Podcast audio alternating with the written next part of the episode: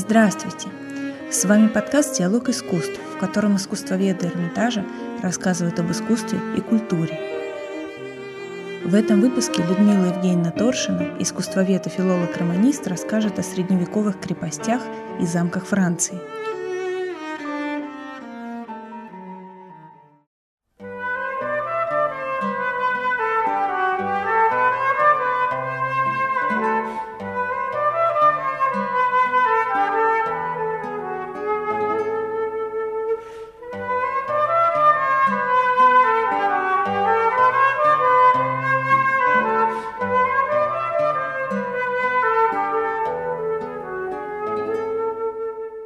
Средневековый замок – одно из наиболее ранних, наряду с церковными постройками, архитектурных сооружений в истории Западной Европы и в истории Франции.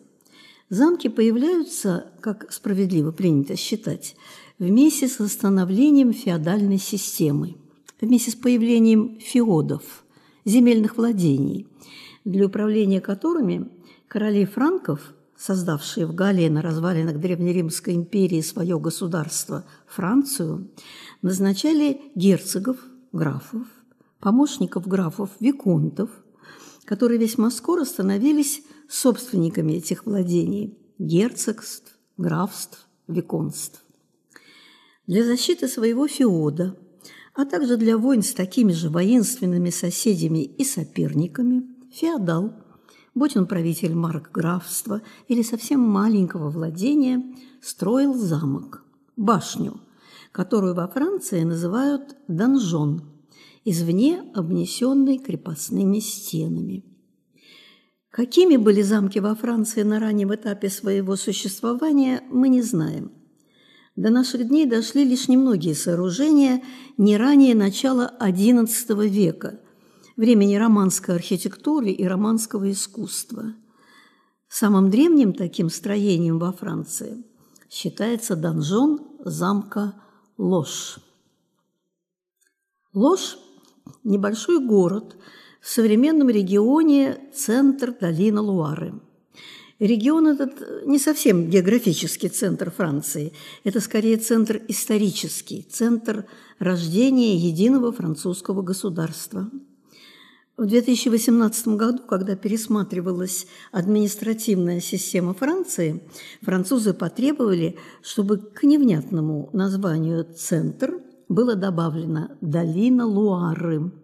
Луара – главная река Франции. Именно здесь, примерно в 200 километрах от Парижа, минуя старинные и знаменитые французские города – Орлеан, Тур, Блуа – становится той самой великой французской рекой, голубоглазой красавицей Луары. О, ключ серебром полный, не молкнет песнь твоя, И льют благоденствия волны В тот край, где родился я. Звени и сияй горделиво, Его омывая в воде, Такой лучезарно красивой воды — не видал я нигде. Так писал о Луаре первый великий поэт Франции Пьер Рансар. На берегах Луары и ее многочисленных притоков располагаются знаменитые французские замки. Замки Луары, те самые, которые все так стремятся увидеть, замки, в которых отражен легендарный лик прекрасной Франции.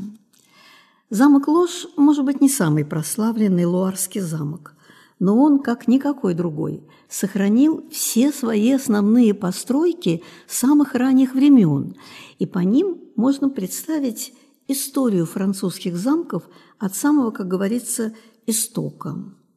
Таким истоком для замка Ложь стал момент в начале X века, в 905 году, когда земельное владение с таким названием на берегу Эндра, притока Луары, отошло первому графу Анжу, это провинция на западе Франции с главным городом Анжер, Фульку первому Рыжему, в качестве приданного его жены. Через сто лет, в начале XI века, в 1005 году, уже четвертый граф Анжу, знаменитый Фульк III, прозванный Нерра – черный, и за смуглый цвет лица, а главное – за воинственность и жестокость. Строит в Лоше башню-донжон. Возведенный из крупных блоков камня, прямоугольный в плане донжон высотой в 38 метров, со стенами толщиной до 3 метров, всей своей мощью доминирует и сейчас над городом и рекой. Внутри донжон так же внушителен, как и снаружи, хотя время не пощадило ни крыши, ни внутренних перекрытий, ни отделки стен. Взобравшись на донжон по обходной галерее, сверху можно различить пять уровней этого грандиозного сооружения. Внизу – колодец и две печи. Выше – главный парадный зал аула. Над ним камера, шамбр по-французски – это спальня. А на самом верху – оборонительный ярус, хранилище оружия и помещение для воинов, рыцарей. Еще почти через сто лет, в середине XII века, Генрих Плантагенет, самый знаменитый анжуйский граф, а с 1154 года еще и король Англии, и его не менее знаменитый сын Ричард Львиное Сердце возвели вокруг донжона оборонительные стены с башнями и рвами. А уже в начале XIII века, в 1205 году, король Франции Филипп Август отвоевал ложь у анжуйцев-англичан, и замок стал владением французского королевского дома. Филипп Август сделал замок государственной тюрьмой. Может быть, именно поэтому ни он, ни его преемники не стали разрушать или перестраивать донжон, как это было в других замках долины Луары. Просто в 70-е годы XIV века в 300 метрах к северу от донжона – был построен отдельный королевский дом в позднеготическом стиле со строконечными башнями и дозорным поясом. Он стал любимой резиденцией Карла VII, победоноснейшего, как называют его историки, короля Франции, того, что с помощью Жанны Дарк сумел победить англичан и завершил победой в 1453 году Столетнюю войну – одно из самых трагических событий в истории Франции. Карл любил ложь, потому что его любила Агнеса Сорель, его возлюбленная, дам де боте, дама красоты, как ее называли. Даже Папа Римский сказал, что у нее самое прекрасное лицо, какое только можно увидеть на этом свете. Здесь, в Лоше, она неожиданно и рано умерла. И погребена она здесь же, в Лоше, в церкви святого Ура. Это еще один, наряду с донжоном, памятник романской архитектуры в комплексе построек замка Ложь. Такую редкую для центра Франции сохранность ранних романских замков и крепостей чаще можно встретить на юге страны, в Лангедоке. Ныне это главная часть современного региона Окситания – Оба названия – и Лангедок, и Окситания – в первую очередь связаны с названием языка, на котором говорили и многие сейчас говорят к югу от Центрального массива до Пиренеев и к западу от Прованса. «Ок» – это утвердительная частица «да» по-окситански, в отличие от французского «oui». Вот и получился язык «ок», по-французски «langue d'oc», и страна языка ок, лангедок или окситания. История Окситании со времен Рима и до включения ее в состав французского королевства прослеживается на примере одного из самых знаменитых памятников Лангедока – города-крепости Каркассон.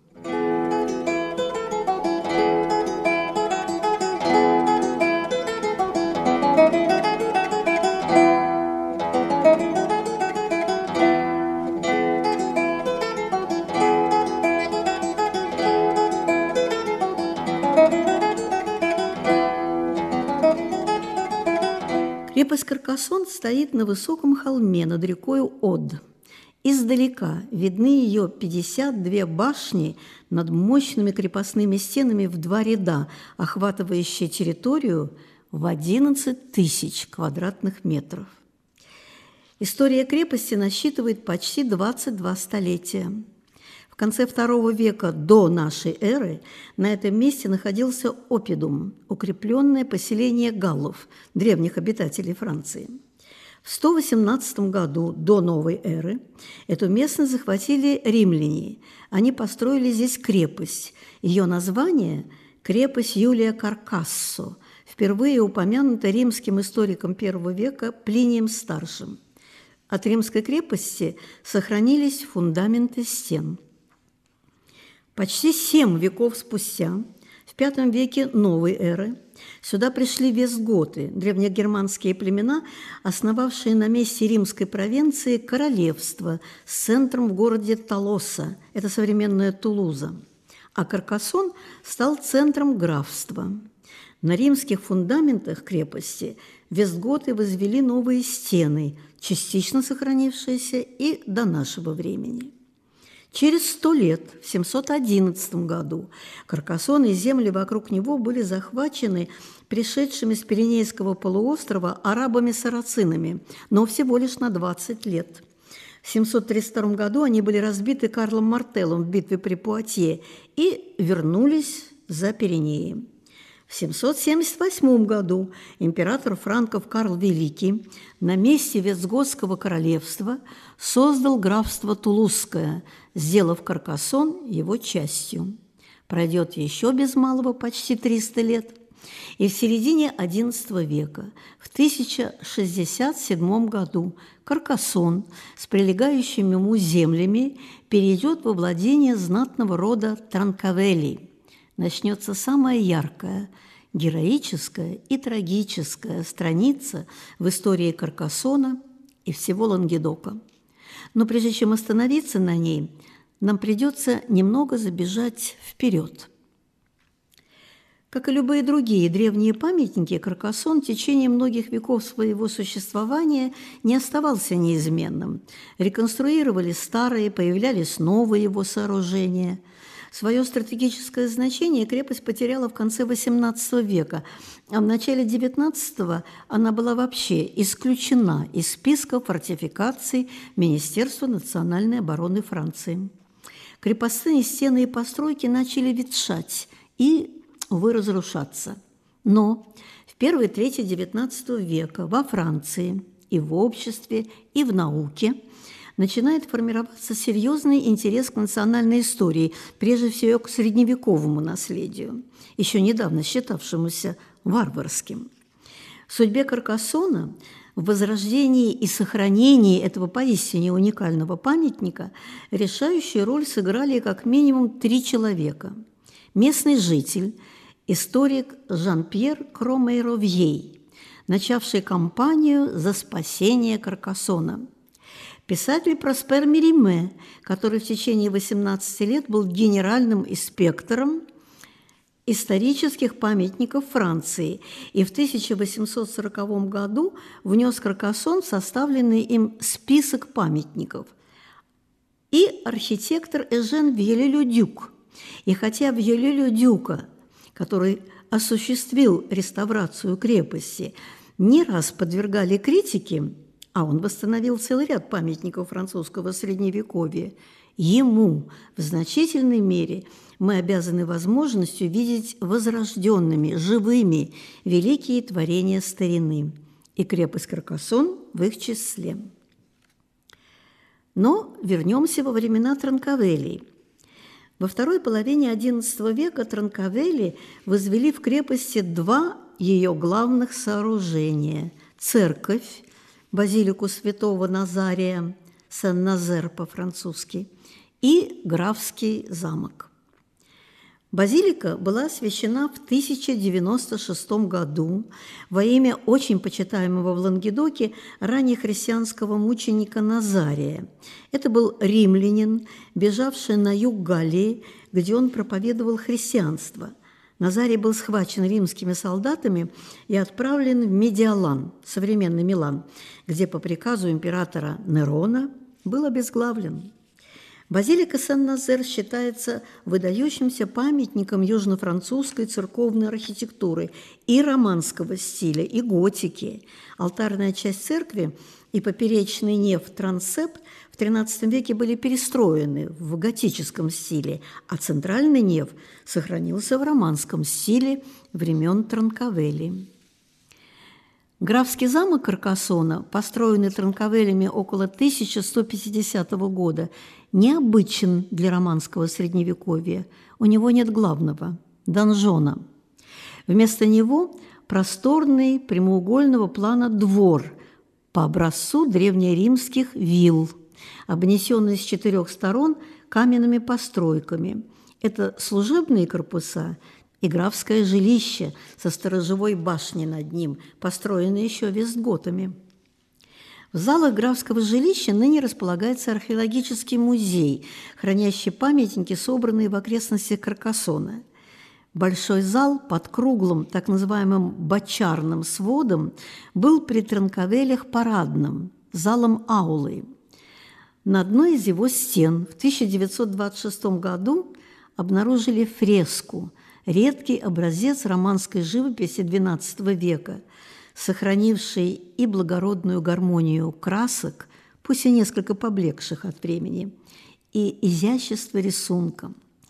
Изображен на фреске поединок франкского рыцаря на белом коне и араба-сарацина на гнедом скакуне – Глядя на фреску и на этот просторный зал, нетрудно представить себе, как собирались здесь рыцари за пиршественным столом во главе с сеньором, владельцем замка, и его хозяйкой, и слушали стихи и пение трубадуров.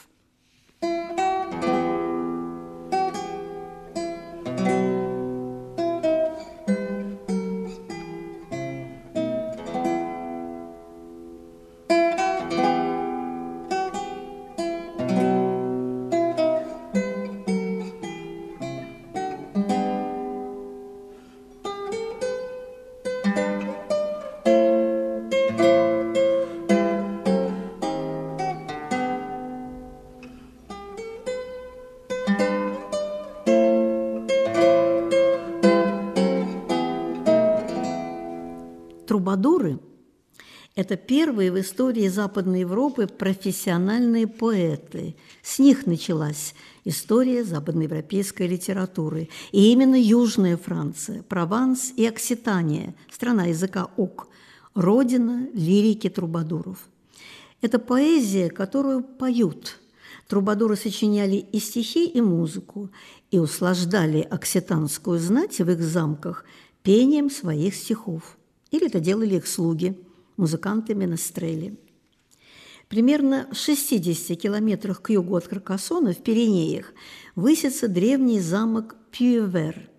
В одном из его залов, а, залов его донжона, на стенах высечено восемь фигур музыкантов, крепких парней южного типа с широкими лицами. В руках у каждого музыкальные инструменты – волынка, флейта, тамбурин, трехструнная скрипка ребек, лютня, гитерна – это прообраз гитары, портативный органчик, портативный клавесин псалтерион и виола – маленькая трехструнная скрипочка. Это и есть трубадуры, или, быть может, минестрели. Изображения эти были сделаны в начале XIII века в память о поэтических состязаниях трубадуров, нередко проходивших и здесь, в Пьювере. Прежде всего, как считается, о самом знаменитом из них в 1170 году, когда в замке остановился кортеж девятилетней принцессы Альенор Английской, дочери короля Англии Генриха II Плантагенета – из самой прославленной женщины Средневековья – Альенор Аквитанской. Принцессу везли в Кастилию к жениху, королю Альфонсу VIII. Двенадцать самых известных трубадуров выступили перед принцессой и ее знаменитой матерью, которая сама была внучкой первого трубадура, герцога Гильома IX Аквитанского и главной покровительницей трубадуров – о каждом из участников состязания Трубадур Пейре из Аверни сочинил насмешливый стих, литературную сатиру. Не забыл и о себе, себя похвалил, но не без иронии. А про Пейре Овернца молва, что он всех трубадуров глава и слагатель сладчайших концон. Что ж, молва абсолютно права. Разве только что, в общем, едва смысл строк его объяснен. Пел со смехом я эти слова, под балынку напев сочинен. Главная тема поэзии Трубадуров – это любовь, но любовь особая, возвышенная, утонченная, финамор – так называли ее в те времена, или куртуазная, то есть подчиненная правилам рыцарского кодекса куртуазии – любовь, поклонение прекрасной даме. Воздонно встретил я, и в миг огонь любви мне в грудь проник. С тех пор не проходило дня, чтоб тот огонь не сжег меня. Ему угаснуть не дано, хоть воду лей, хоть пей вино. Все яростнее во мне взметен, все ярче, жарче пышет он. Это канцона Трубадура Арнаута де Морель. Она посвящена прекрасной даме Аделаиде Тулузской, супруге Виконта Каркасона и матери последнего и самого знаменитого владельца Каркасона из рода Транкавели, Раймона Роже. Его судьба и его слава связаны с самой трагической страницей в истории Окситании, с историей катаров Лангедока – и жестокой борьбы с ними католической церкви. Это особая история. Мы расскажем о ней отдельно, во второй части нашего повествования, посвященного крепостям и замкам Франции эпохи Средневековья.